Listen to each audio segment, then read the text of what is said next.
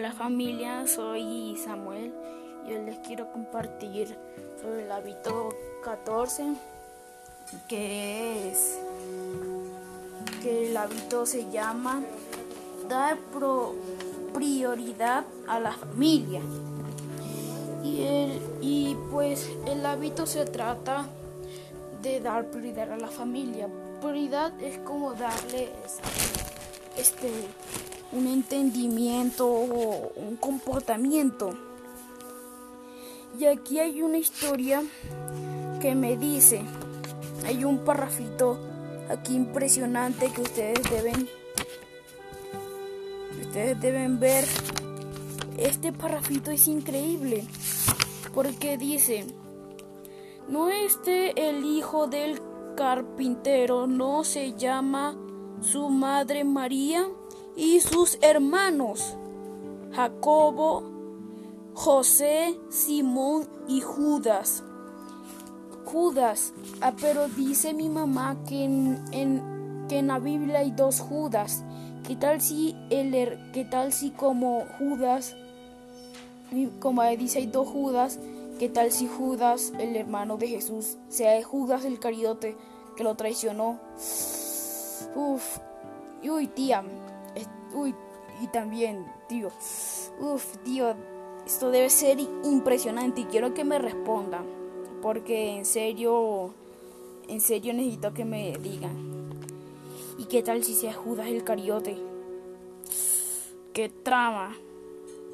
Entonces, y también les quería decir que los. que los. que los. ¿qué? Los enemigos del hábito de los enemigos del hábito de dar prioridad a la familia es tiempo, trabajo, egoísmo. A veces el egoísmo casi está en todas partes. Por ejemplo, en el hábito 13, ¿recuerdas tía y tío que en el hábito 13 también había mandado el egoísmo? En cada parte del de los hábitos aparece siempre el egoísmo. A veces pienso que es como una, una consecuencia así. Y pues me parece interesante. Aquí hay una parte que me gusta. Y, y pues cuando Jesús nos dice, nos dice, seamos, mejor dicho, dar dar prioridad a la familia. Familia implica el tomar la decisión constante, consiste en poner a su familia y sus necesidades antes. O sea que primero, primero debemos atender a la familia. Por ejemplo, si tú estás trabajando este, y tienes mucho trabajo y tus hijos quieren jugar contigo, Además, el, eh, por ejemplo, tu, tu director este, te da dos días para hacer el trabajo y solamente, y solamente te importa terminar el trabajo primero. Pero no, uno primero, primero debe poner a la familia, primero debe jugar con sus hijos. Además, le dio dos días. Puede hacer el trabajo en un solo día, porque el trabajo era corto. Entonces uno solamente tiene que poner primero a la familia en todo. Por ejemplo, si, van a, si vas a recibir dinero, tienes que poner a la familia. Tienes que, la, la familia tiene que tomar la decisión, tu decisión de la vida.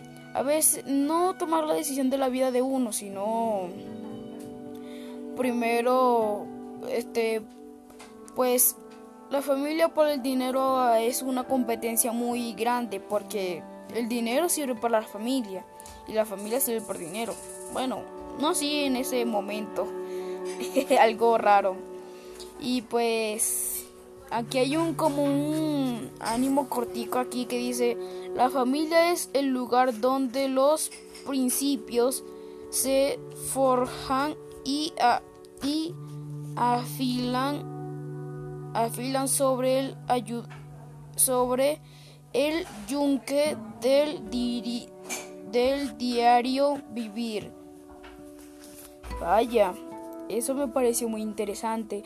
Además, cuando nosotros ponemos a la familia por, la familia primero. Por ejemplo, tienes un como un, por ejemplo, eres como un traficante de drogas y tienes que hacer el trabajo rápido, el trabajo mal y todo eso. Pues uno tiene que salirse de eso, orar a Dios, ser, formar con Él y después poner a la familia. Por ejemplo, hay una película que quería demostrar como ejemplo que se llama Nacido para ser un rey. Cuando Merlín apareció en la casa del niño, este, él le dijo, este, para los caballeros tendrían que ser como cuatro leyes o cinco. La última me pareció muy, muy interesante. Dice que nunca, nunca, eh, nunca qué ser este ser verdaderos con la familia ya me entiende contar las verdades y, y como y como ellos ya habían destruido a Morgana pero ellos pensaron que había destruido a Morgana habían destruido a Morgana pero no la destruyeron solamente la hirieron porque les faltó eso ser verdaderos con la familia entonces ser verdadero es contarle lo que te pasa y en esa parte me pareció muy, muy interesante porque enseguida me vino la película y, toma, y quería tomarla como un ejemplo. Y gracias por escucharme y les mando un abrazo y un beso a todos. Y gracias tío Edai por todo esto y gracias tío Ramiro por hacer el reto. Gracias, gracias a ti tía Saray por darnos el reto también y gracias a todos por escucharme y gracias.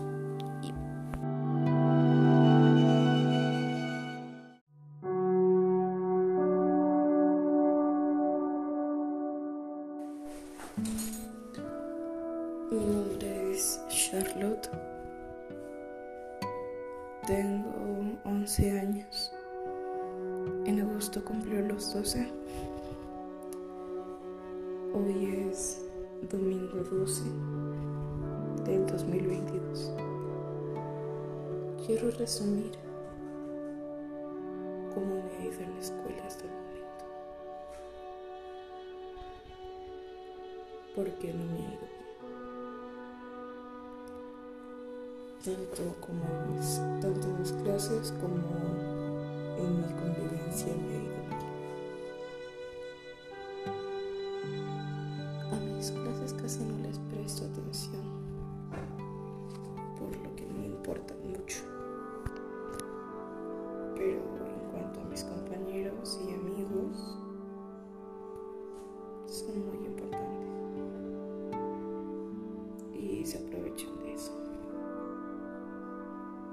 ex mejor amiga y supuestamente una amiga cercana ahora. Eh, es muy mala, o sea, conmigo lo menos es una. Pero con respecto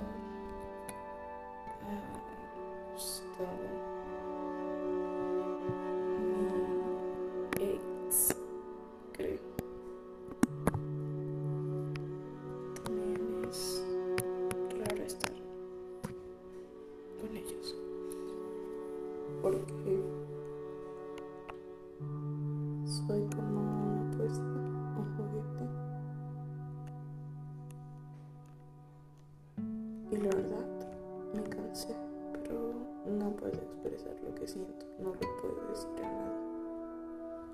Y por eso lo grabo. No estoy bien con nadie en la escuela. La mayoría me lleva la bronca por andar con Gustavo y me tiene harta. Porque nunca podré ser yo, nunca podré sentir. Porque siempre quise caer bien a la sociedad, nunca fui socialmente aceptada por todo el mundo. Tampoco es que lo quisiera, pero claro, quiero tener amigos.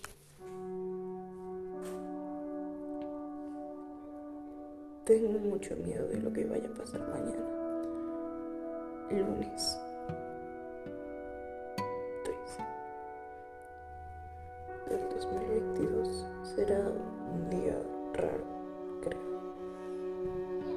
2022 será un día raro, creo. Si me dice que solo quedamos como amigos,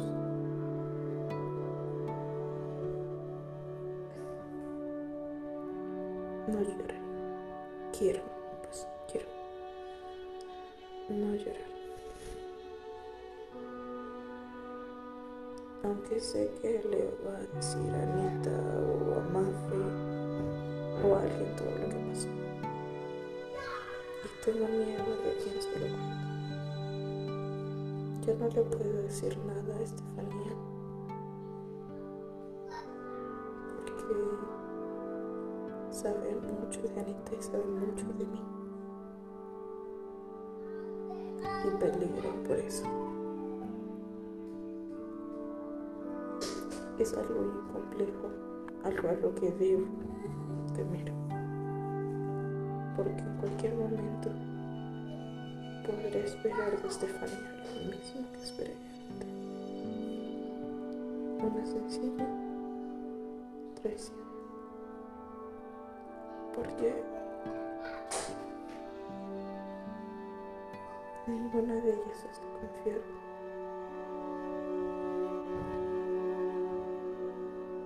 Nadie está confiado. Quiero expresar lo que siento con la psicóloga de la escuela, pero no quiero meter en problemas a nadie y no quiero que mi madre esté involucrada. La verdad, perdimos. Perdí. La noción del tiempo, los mejores detalles, estoy arruinando la vida. Y me niego a aceptar las cosas. Quiere que cambie y cada que trato de cambiar, él me hace volver a decaer a sus pies y no sé cómo. Quizás porque sabe que tengo piedad, quizás. Pero me molesta, me estoy harta. Quiero ir, quiero llegar a casa. Quiero acabar con todo este sufrimiento interno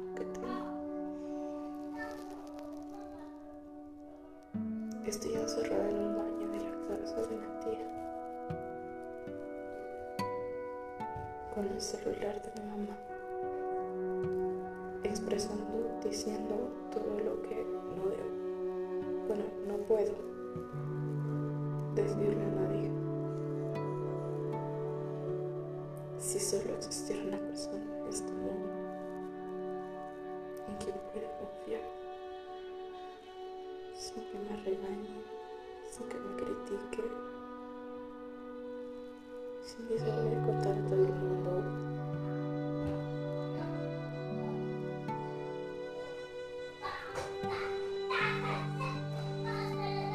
O se, se aproveche de eso. Pero ya no existe. Ya no existen personas así. Yo las ha destruido. Las han cambiado. Y destruido a mucha gente.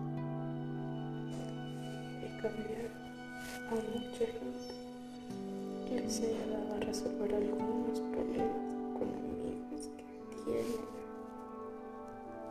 Pero la verdad me importa más la vida de los demás que la mía. Por eso perdoné a Gustavo. Por eso que no soy socialmente aceptada en ninguna parte. Por eso. Por eso. Desde la muerte de Sam cuesta mucho levantarse.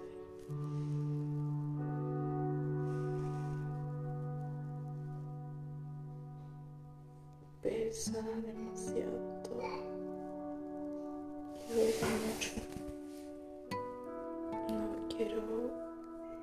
volver a estar en, la escuela. No si me van a juzgar. No soy para lo único que levanta una mirada. Es para decirme, valórate. Dignidad, chica, dignidad. Y no, sí, es toda la razón.